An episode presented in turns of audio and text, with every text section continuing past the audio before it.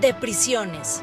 Es un espacio en el que se habla de la necesidad de sacar de la oscuridad a la cárcel, reconociendo su importancia en la dinámica social y su impacto en la construcción de condiciones de seguridad. Hablamos con expertos del fenómeno de la prisión y de propuestas de solución. Estamos seguros de que nunca habías pensado en todo esto. Hola, buenas tardes amigos. Nuevamente estamos acá en su eh, programa de, de, prisiones, en donde hablamos de la cárcel, de lo que pasa adentro, de lo que pasa afuera y de lo que debe pasar, lo que aspiramos a que suceda en nuestra sociedad con nuestras prisiones.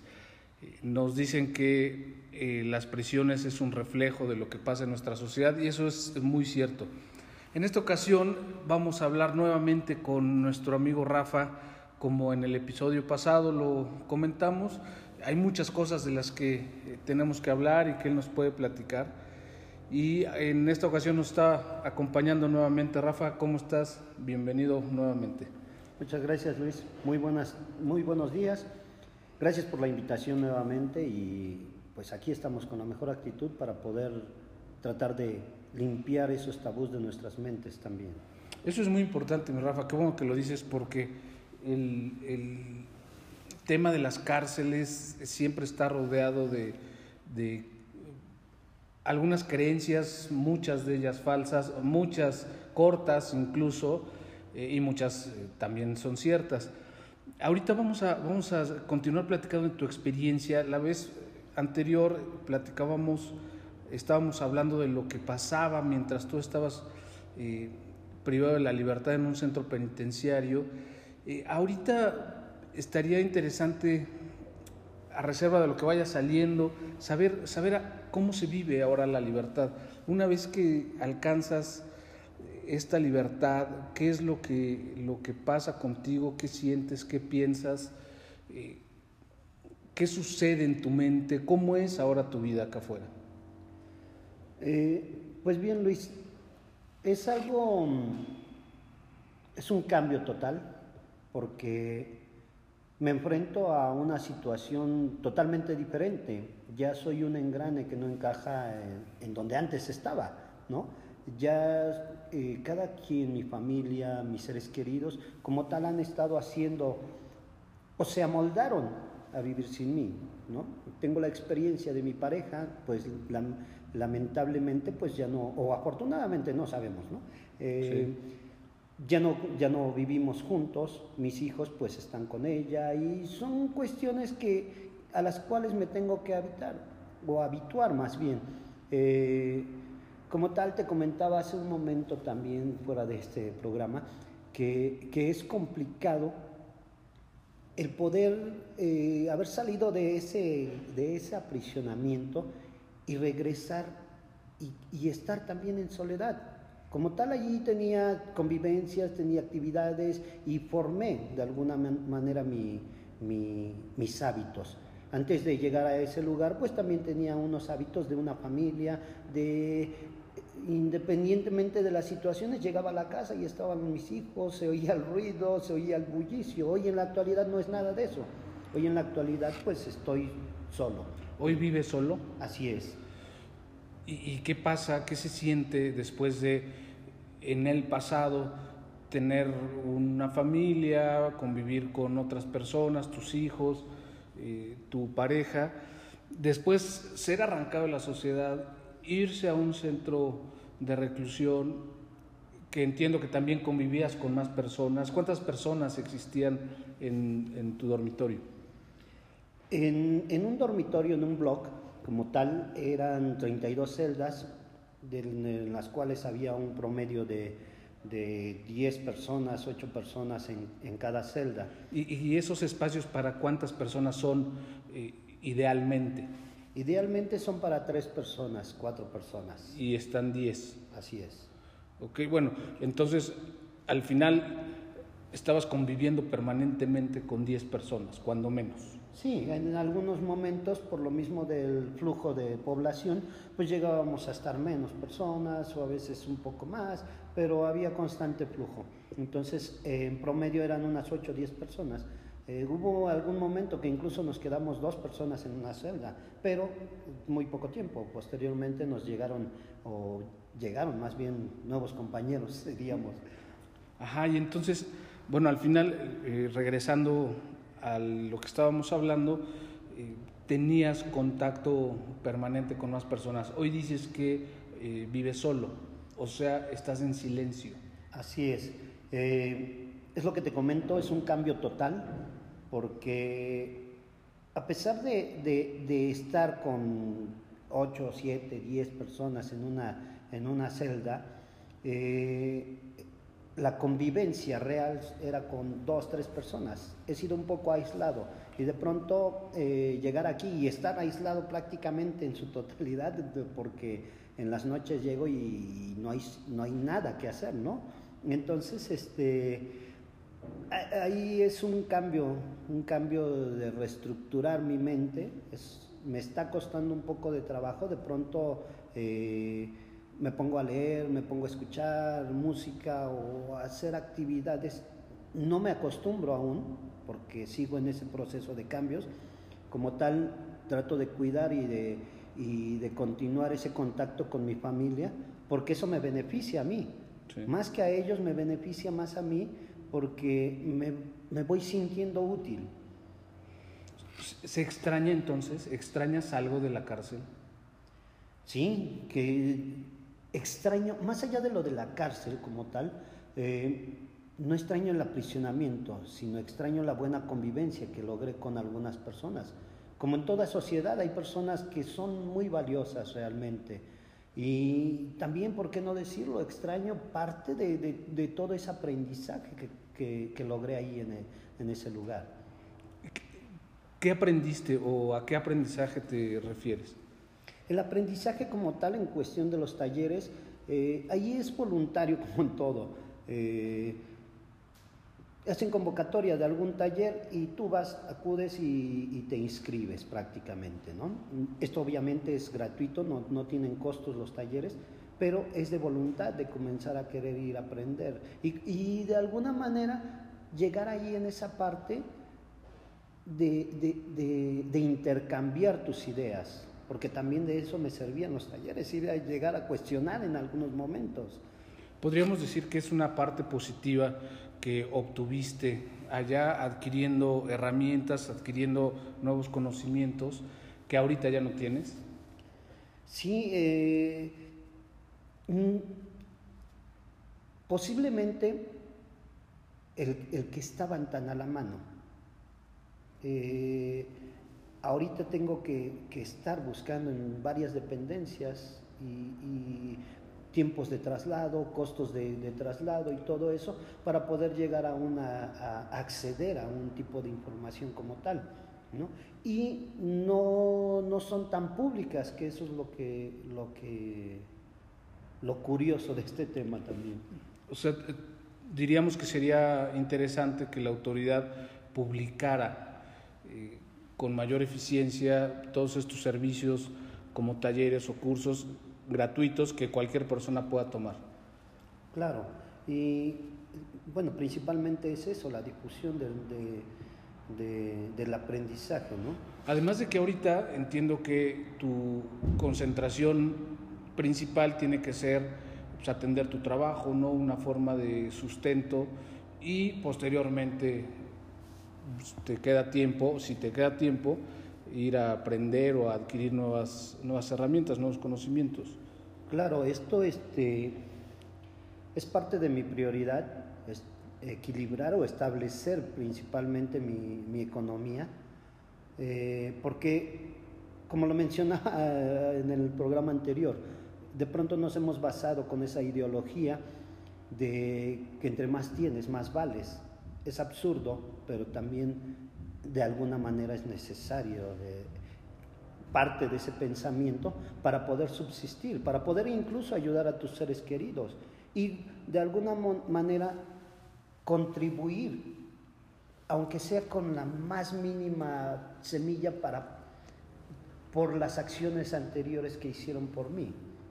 Entonces sí, de alguna manera me siento con ese compromiso además de ese compromiso que tienes, como de, resarcir o de regresar un poco de lo que tu familia te dio cuando estabas privado de la libertad, yéndote a visitar, llevándote comida o dinero, probablemente sea una parte de retribuirlo.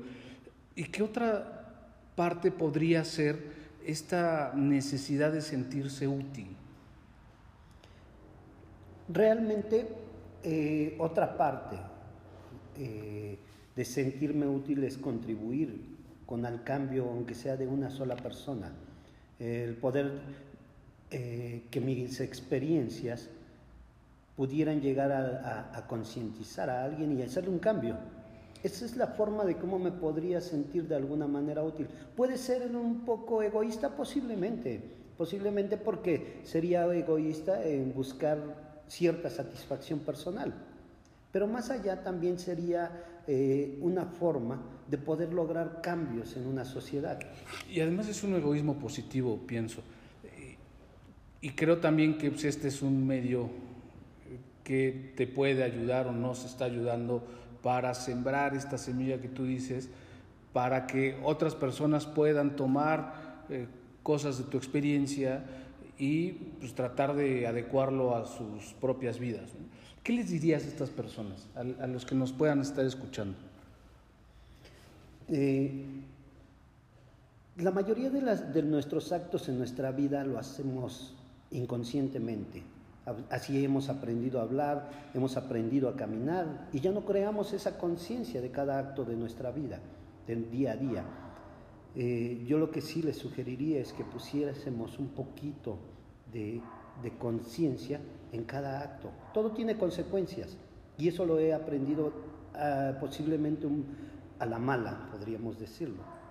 Hay muchas cosas que pude haber evitado en mi vida no lo hice, pues tuve mis consecuencias. Eh, como tal, eh, sé de antemano que nadie entiende en cabeza ajena, que, es muy fácil decir, bueno, a mí no me va a pasar. Yo tenía esa idea en, determinado momento. Hoy he cambiado un poco mi perspectiva, analizando cada uno de mis actos para poder llevarlo por la, la parte más óptima de mi vida. Y ¿Qué puedo decirles o qué puedo aconsejarles a cada uno? Que cada uno medite un poco, que se detenga antes de actuar, que se detenga unos segundos antes de actuar ante cualquier situación, sea positiva o sea negativa. Y, solamente de esa manera podemos llegar un poco a concientizar. Digo un poco porque yo sigo y continúo en ese arduo trabajo porque no es nada fácil. Enfrentarte a ti mismo es uno de los mayores problemas que tenemos. ¿Y eso lo tenías consciente antes de ingresar al centro penitenciario? ¿Habías pensado alguna vez en eso antes o es producto del encierro? No, esto ha venido a través de, mis enseñanzas de vida, lo he traído desde pequeño, pero se incrementó, se incrementó debido a ese encierro, debido a, a esa necesidad de conocimiento, de, entender por qué estaba actuando yo así, por qué de alguna manera tenía mis altas y bajas, por qué yo no entendía realmente eh, a veces cómo funcionaba algo químicamente, como lo que es el alcohol, como lo que es alguna sustancia. Ahí llegué a aprenderlo. Yo no podía incluso, eh, hoy sigo con esa, esa problemática de hablar en público, pero la he aminorado. También adquirí herramientas ahí de cómo poder hablar un poco en público. Hubo personas muy, muy atentas que se acercaron a nosotros y nos explicaron algunas herramientas de cómo poder hacerlo. Entonces, eh, sí es, es bien cierto que todo, todo impacto eh, cambia tu perspectiva. Eh, necesitas un acto muy fuerte para poder cambiar tus hábitos y tus patrones. Y fue lo que pasó. Y no, no, nada más en esta situación, a lo largo de mi vida. Y yo creo, pienso, yo pienso que eh, algunos de nuestros escuchas también han pasado esas situaciones donde han tenido impactos fuertes en su vida, situaciones dolorosas en las que han aprendido a cambiar sus hábitos. Bueno, pues esa es la clave principal para poder hacer una mejora En ese momento de dolor, de, frustración, es donde debemos de, sumirnos en nuestros pensamientos y comenzar a reconocernos a nosotros mismos. Todo, todo eso entiendo que se fue reforzando una vez que estabas privado de la libertad. Allá adentro veías personas, todas las personas eh, tienen esta necesidad o capacidad de hacer un trabajo de introyección y de pensamiento, son, son la mayoría o son la minoría, o, qué tipo de personas existen en este sentido de hacer una reflexión. Mm, fíjate que eh, siento que todos tenemos la capacidad. la problemática es la, la voluntad. ¿Cuántos tenemos la voluntad o cuántos tuvimos? Realmente fuimos muy pocos. Muy pocos en los cuales me volví un tanto selectivo porque era con los que podía yo avanzar. Eh, había, es una infinidad, un mundo ahí también adentro. Eh, pero a muchos no les interesaba, muchos se conformaban con la, con la vida que tenían. Y algunos, eh, sin meterme tanto en creencias, pero pensaban que, que, todo estaba escrito, que así les tocó vivir y que no podíamos hacer cambios, cambio alguno, ¿no? Como si no tuvieran voluntad, ¿no? O un libre albedrío del que eh, tanto se ha hablado. Como si no pudieran ellos eh, elegir su conducta y su forma de vida. Claro. Y lo mismo pasa aquí de este lado de la, de la sociedad. Eh, muchos nos, nos enfocamos tanto en nuestros problemas, les damos tanta importancia y pensamos que nada más nosotros sufrimos y no nos ponemos a ver alrededor eh, que incluso nuestro problema es pequeño, que incluso podemos cambiarlo con un poco de cambio de perspectiva, de, en lugar de enfocarnos en el problema, enfocarnos en la solución, o en cuántas opciones tenemos. Tenemos un abanico inmenso de, oportunidades. El problema es que a veces nos, nos, fijamos tanto en ese pequeño o grande problema, porque no voy a, a minorarlos, pero es eso, el no ver, el cegarnos en, nuestra propia problemática. Hay un ejercicio que, mencioné yo en algún momento de, de cuán, cuán perdidos estamos y cuánto nos engañamos a nosotros mismos. El simple ejercicio de que no hemos concientizado nuestros actos, como cuando buscamos las llaves y andamos revoloteando media casa y resulta que las llaves las tenemos en la mano izquierda no nos detenemos a pensar qué es lo que buscamos, qué es lo que queremos a final de cuentas. ¿no? Eh, siento o pienso yo, desde mi manera muy personal, que pudiendo hacer un pequeño cambio, una pequeña reflexión cada día, podríamos cambiar nuestra vida en mucho, individualmente. Y esto a su vez generaría una grandeza en cuestión social. Exacto, eso es lo que tenemos que preguntarnos también. Individualmente, pues cada quien tendrá que ser responsable de lo que haga, de lo que piense, de su esfuerzo, pero colectivamente, socialmente, ¿qué es lo que tenemos que hacer? Hace un momento, eh, fuera del micrófono, estábamos hablando de lo que tú pensabas el primer día que saliste, que tu familia te llevó a un lugar concurrido, eh, en donde había gente caminando.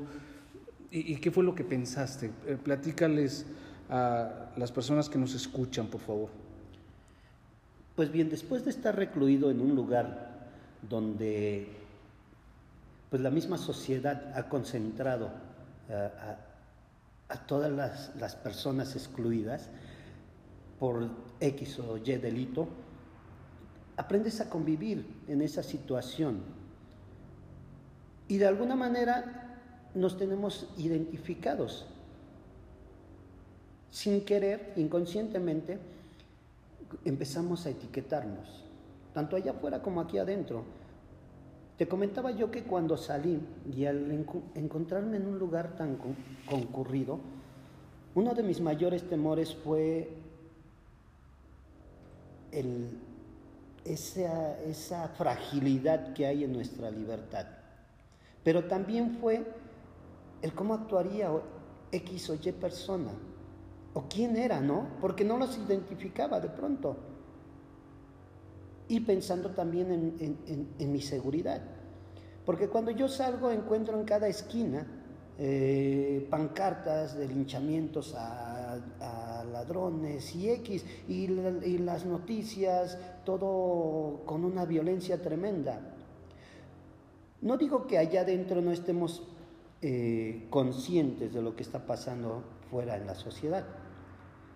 Estamos conscientes, pero yo me limité a escuchar esas noticias, me limité a comenzar a, pensar en mi, proyección, en mis cambios. Cuando salgo aquí soy bombardeado de todo eso y, y de una multitud tremenda, porque creo que cualquier persona de las que, de, las que nos escuchan en este momento ha acudido a un, a un mercado tan simple. Y para mí fue algo tremendo porque eh, sentirme entre tanta gente me sentía inseguro. Y comencé a etiquetar sin querer. Ahí te comentaba que como un hobby teníamos, una persona y yo, un amigo, eh, el tratar de estudiar por qué ¿Por qué esa persona iba cabizbaja? ¿Por qué eh, caminaba o tenía un andar diferente? Sin querer se, me quedó a mí como un hábito. Se me quedó como un hábito y, aquí afuera comencé a, repetirlo. Y comencé a, ver sus conductas corpóreas y, y su lenguaje corporal principalmente. Y eso me, me percaté nuevamente de que sigo etiquetando o sigo prejuiciando. Y entonces podemos ver, Rafa, cómo algo está pasando que no estamos haciendo bien o no estamos logrando identificar cuál es la solución porque los de afuera etiquetamos a los de adentro y los de adentro etiquetan a los de afuera y, cuando alguien de afuera llega adentro es también etiquetado y cuando alguien de adentro alcanza la libertad también es etiquetado. O sea, estamos llenos de prejuicios y la misma sociedad vamos generando estas diferencias y estas eh, polarizaciones de bueno y malo, de delincuente o no delincuente, de, una persona que puede ser atacada o puede ser la persona que ataque. O sea, lo que quiero decir es que estamos llenos de eh, prejuicios que no nos están llevando a ningún lugar. Claro, este, como bien lo mencionas, esos prejuicios nos limitan el crecimiento, nos limitan a, poder tener una mejor convivencia incluso. Eh, me ha tocado aquí estando afuera encontrar a algunas personas también de igual manera que, que, estuvieron en, su momento, en el tiempo que estuve ahí, estuvieron también recluidas. Eh, como tal, pues lo, que he tratado de hacer es eh, brindarles, al menos en ese momento, eh, las facilidades para lo que requieren en, su momento. ¿Y, y cómo qué es lo que, lo que te han pedido o lo que les has ofrecido a estas personas que has encontrado acá afuera? Eh, algunos han pasado y me han dicho, oye, este, préstame para mi pasaje porque tengo que ir a tal lado. Digo, bueno, aquí está no me quitan nada. ¿Y cómo sabes que, que, son personas que estuvieron ingresadas? Porque somos muy, muy, al ser una población pequeña, nos conocemos o nos ubicamos al menos de vista. O sea, sí los identificas. Sí, en algún momento nos llegamos a identificar. okay. ¿Hay alguna característica específica que tú puedas saber que existe de una persona que ha sido privado de la libertad y posteriormente liberado? Así como dice su, caminar, su forma de ver, eh, su forma de actuar, en el lenguaje corporal, ¿existe alguna característica especial que tú hayas notado? Mm, hay, varios puntos, hay varias características, más sin embargo, por mi bien mental me he limitado a no hacerlo ya me he limitado a, dejar de etiquetar esas partes porque no son eh, productivas para mí, porque esto me, me, pondría nuevamente como el enjuiciador y, eso no, no me agrada, ¿no?